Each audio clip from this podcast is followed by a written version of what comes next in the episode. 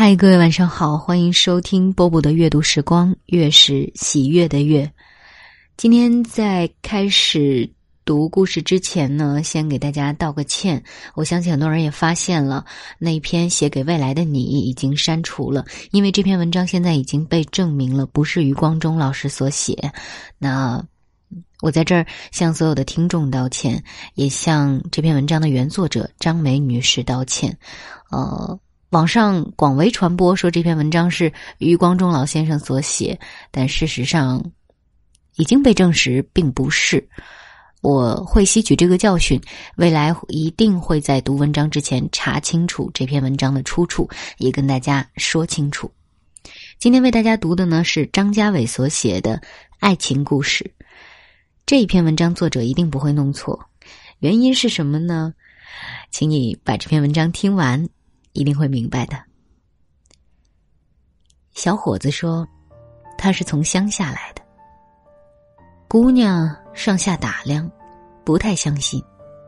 他个子不算高，和他差不多，容貌清秀，有点儿抬头纹，看着很机灵，穿件蓝衬衣，一条黑裤子。旁边一辆旧金狮牌自行车也干干净净。就是左边的车把掉了。小伙子抬腕看了看手表，说要上班了。上车，一串铃声断了线，在阳光下满地滚动，划过烟酒商店门前。修自行车的脚边儿，卖油伞子的、扫地的阿姨，坐着抽烟的电影院放映员们，都抬起头看他。看他到脚边拐个弯儿，再眨一次眼，他就没了。铃声还在阳光下圆溜溜、明亮亮的溜达。姑娘骑她的旧凤凰自行车回家路上，总想着怎么纳一下车铃才好，大拇指悬着，一直没纳下去。见着家门前的桃树了。车轮踩着井盖响，隔窗闻见妈烙面饼的香。他下车，跟晒太阳听半导体珍珠塔的邻居阿公打个招呼，就进了家门。绕进厨房去帮忙，他问妈：“乡下人好不好？”妈说：“有的好，有的不好。”吃饭时。后爸边皱着眉头扒饭边说：“不好。”姑娘的亲爸爸在一相框里看着他二十四岁的女儿。他在那儿待了也有二十年了。妈妈会吵架，会打牌，会缝褂子，会编蒲扇子，会种花，会养鸡鸭鹅猫狗，但是，一个寡妇。养不活姑娘和她弟弟。媒婆嘴里画出个男人，说是在局里有工作，正离了婚。看妈妈长得清秀，也没想到她后来会胖得像公共汽车，就来当了姑娘的后爸。后爸有一个女儿，笨又懒，中午才起床，日落就躺下，一年洗不了十次澡。后爸觉得。亲生女儿这是公主命，既然如此，就得有女佣人伺候，有个男佣人更好。姑娘和她弟弟，虽然手脚笨点儿，毕竟吃家里喝家里，那就当佣人使唤吧。炖鸡汤，公主女儿吃鸡腿，姑娘和弟弟吃鸡脖子和爪子。熬鱼汤，公主女儿吃鱼肉，姑娘和弟弟啃鱼头鱼尾；馒头，公主女儿吃肉包子，姑娘和弟弟吃白面花卷儿，蘸点腐乳。姑娘把鸡脖子上丝缕的肉、鸡爪的掌筋抹匀了腐乳的花卷儿给弟弟吃，叹一口气。妈妈看了，抹抹眼角，打个嗨声。弟弟本来脾气很好，后来有一天走路撞了桃树，妈妈才发现他近视眼，给配了眼镜。看清楚世界后，弟弟脾气变暴，被后爸欺负了，张口就吵。后爸吼：“我不养你，你长这么大。”弟弟吼：“你养我吗？吃鸡脖子，吃鱼头，啃入骨头，你就是养了条狗。”吵完架，弟弟就把眼镜布塞眼镜盒里。拿几本书塞进书包，气哼哼的出门，在门口还会吼一声：“我这就去美国，再也不回来了。”每到这时，妈妈就叹一口气，走进厨房，打两个鸡蛋，坠在碗里的面粉上，加水拌，加点盐，加点糖，直到面、鸡蛋、盐。糖勾兑好了感情，像鸡蛋那样能流能坠能在碗里滑了，就撒一把葱，倒油在锅里，转一圈起火，看着葱都沉没到面里头了，把面粉碗绕着圈倒进锅里，铺满锅底。一会儿，有一面煎微黄，有滋滋声，有面香了。他就把面翻个儿，两面都煎黄略黑，泛甜椒香时，他把饼起锅，再撒一点白糖，糖落在热饼上会变成甜味的云。这时候，弟弟准靠着门边站着，右手食指绕嘴角。妈妈说：“吃吧。”弟弟就溜进来，捧着一碗面饼，拿双筷子，吃去了。姑娘上完高中，工作了，顶的是亲爸爸的班儿，去做了纺织工人。后爸觉得公主女儿少了个女佣人，很不高兴。发现姑娘开始有钱买东西了，居然还买了辆二手的凤凰自行车，更是不快乐。回头发现公主女儿找不到工作，朋友都一脸抱歉说：“请你吃螺蛳，喝黄酒可以，送你盒越剧磁带也行，工作啊，没法安排。”于是他就打起了算盘。他对姑娘说：“你该回家来做做针线，让你姐姐，也就是那个公主女儿，顶你的班儿。”姑娘巧舌如簧的说：“我顶我爸当年的班儿，这是厂里给的福利。我要不干了，这岗位也没了，没法让。”这里说完，回头他就和厂里的领导通了气，领导都喜欢他，于是对摸到厂里的后爸摆出正经八百的表情。呃，这是厂里的规定啊，不是我们能定的啊，所以。后爸不一定真的讨厌乡下人，他就是想让姑娘生气，所以乡下人不好。姑娘想去看那个乡下小伙子，他上班时就在想，过了桥绕个弯儿，到桥下运河边那条马路。左手边是运河岸，河上有许多驳船，船上人家就在甲板上摆桌凳吃红烧鱼肉拌米饭。要吃水果和蔬菜，就跟岸边卖水果的喊一声，他们扔钱过来，水果贩子就扔水果包心菜过去。溜达的闲人看着喝彩。右手边是电影院。电影院放映员们闲时就出门，在电影院旁的烟酒铺和卖烟的人聊天蹭烟抽。烟酒铺柜台上老是拆开着一两包烟，谁过去都能点一支抽，再往耳朵上顺一支。烟酒铺过去是馄饨包子店，那里一片雾腾腾，常有人站在门口擦眼镜上的水汽。再过去是浴室，姑娘没去过，但知道里面经常有人掀起大被子一样厚的门帘儿，跑到烟酒铺买烟，去馄饨店要碗馄饨，拌馄饨不要糖馄饨，这样拿起来不烫手，去给浴室客人吃。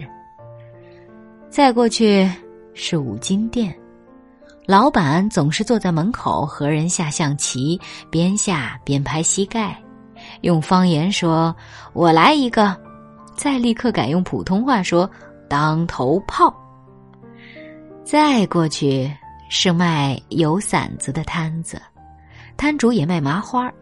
小孩子午饭时喜欢吃油伞子，咔嚓咔嚓吃得满地碎金。扫地的阿姨回头看见，摇头叹气。再过去是个修自行车的，再过去是个两层小楼，一楼是书店，也能租书看。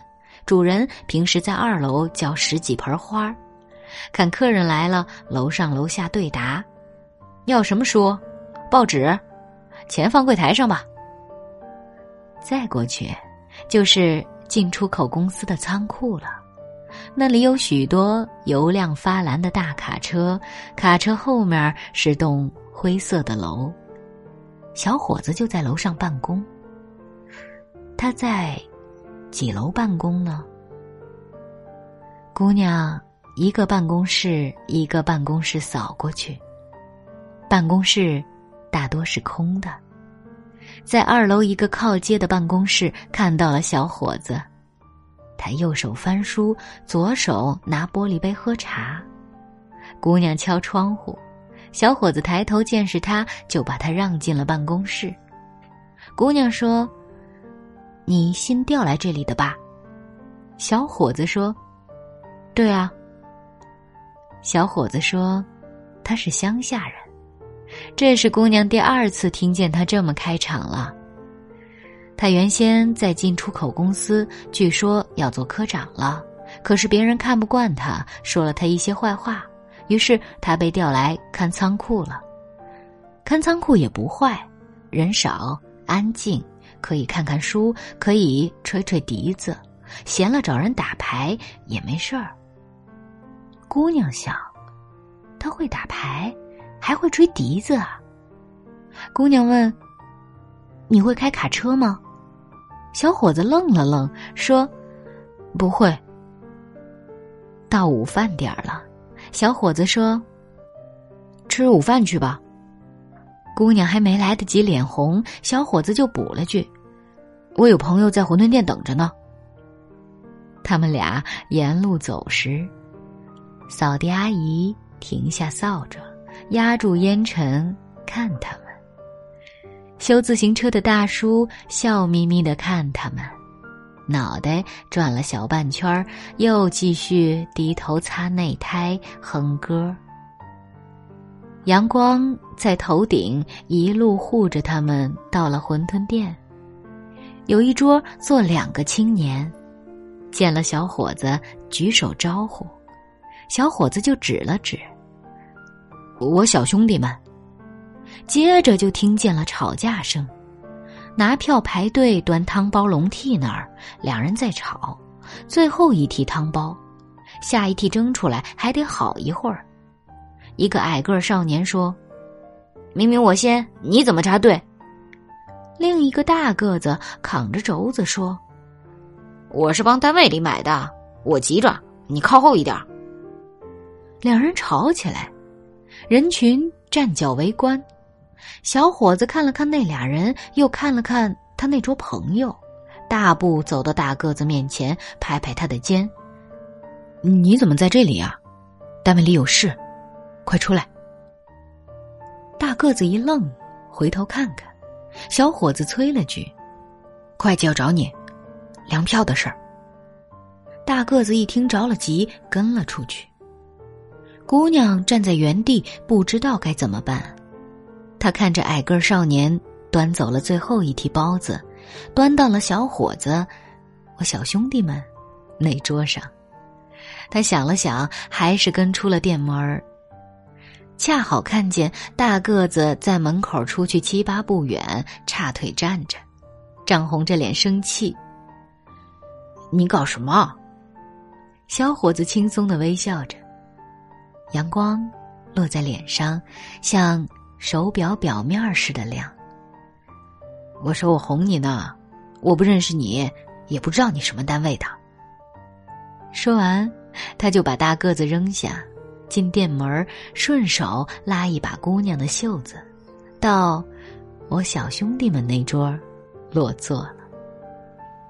几个青年已经聪明伶俐的把屉里的包子吃空了，一边烫的嘴里霍霍连声，一边乐滋滋的看着跟进来的大个子，笑眯眯的。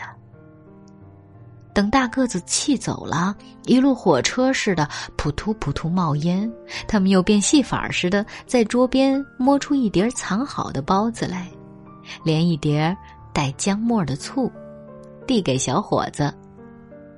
阿哥吃，然后一起看看姑娘。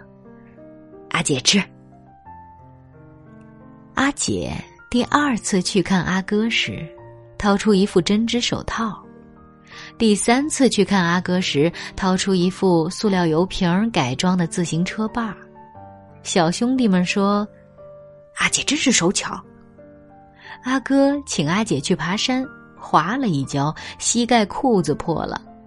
阿姐就踩着缝纫机给补好。妈妈过来，提起裤子看了看裤腿儿，点点头。小伙子不高啊。姑娘脸有点红，说：“可是人长得挺好的。”小伙子握着塑料油瓶做的自行车把儿，和姑娘一路铃声，才响了井盖儿。弟弟放下高中课本出门看了眼，立刻回身喊：“妈，来客人了。”妈在里屋哎了一声，后爸听见了，走到门前看了看，眉皱得像干树枝。看到妈妈做了一桌煮花生、炖鸡汤、熬鱼汤、摊面饼、红烧鳝鱼，后爸的眉头皱进肉里了。看到小伙子吃着鸡腿肉而非鸡脖子，鳝鱼肉而非蒜头，拿面饼蘸白糖而非干嚼，后爸听见自己胸口的气在呼噜呼噜响。小伙子跟姑娘、弟弟和妈妈说：“其实鸡爪子很好吃，广东那里就拿鸡爪子下酒配粥喝。其实鱼头也很好。”熬汤尤其好，天目湖的鱼头汤就很有名，拿瓦罐熬尤其好。我出差时就吃过。后爸听着，鼻子边上的肉开始抽了。等小伙子走了，他一边把小伙子送来的云片糕递给公主女儿吃，一边说：“乡下人不好。”过了几天。纺织厂的书记找姑娘，说有人写匿名信控诉姑娘有作风问题，提请厂里把她的岗位给撤了。书记说：“这种谣言我们当然不信，但你最好看看这笔记，看是谁想害你。”姑娘看了看笔记，冷笑了一声。书记叹了口气说。你这个后爸爸其实也有个好处，人比较杠，要做坏事儿也做不顺利。小伙子第二次上门离第一次一个星期，第三次上门离第二次五天，第四次上门离第三次三天。后爸发现自己吃到的鸡腿、鱼肉、鳝鱼越来越少。哪怕吃到，也不再有羡慕的眼光盯着他。姑娘、弟弟和妈妈都盯着小伙子，听他说他看过的书里的事儿，他出差时看过的事儿，他喝过的酒，他看过的电视节目，他在湖里游泳时的乐趣，他看过的南方的山和北方的山如何不一样，他如何一个人骑车跨过整个南京长江大桥。后爸生气了，后果很严重。他抄起门后的竹棍儿，朝小伙子额头就是两下，边打边说：“说过叫你不要来了，叫你不要来了，你还来。”竹棍儿用的时间长了，由绿变黄，硬而且韧，外面泛油光，挥起来呼呼带风声。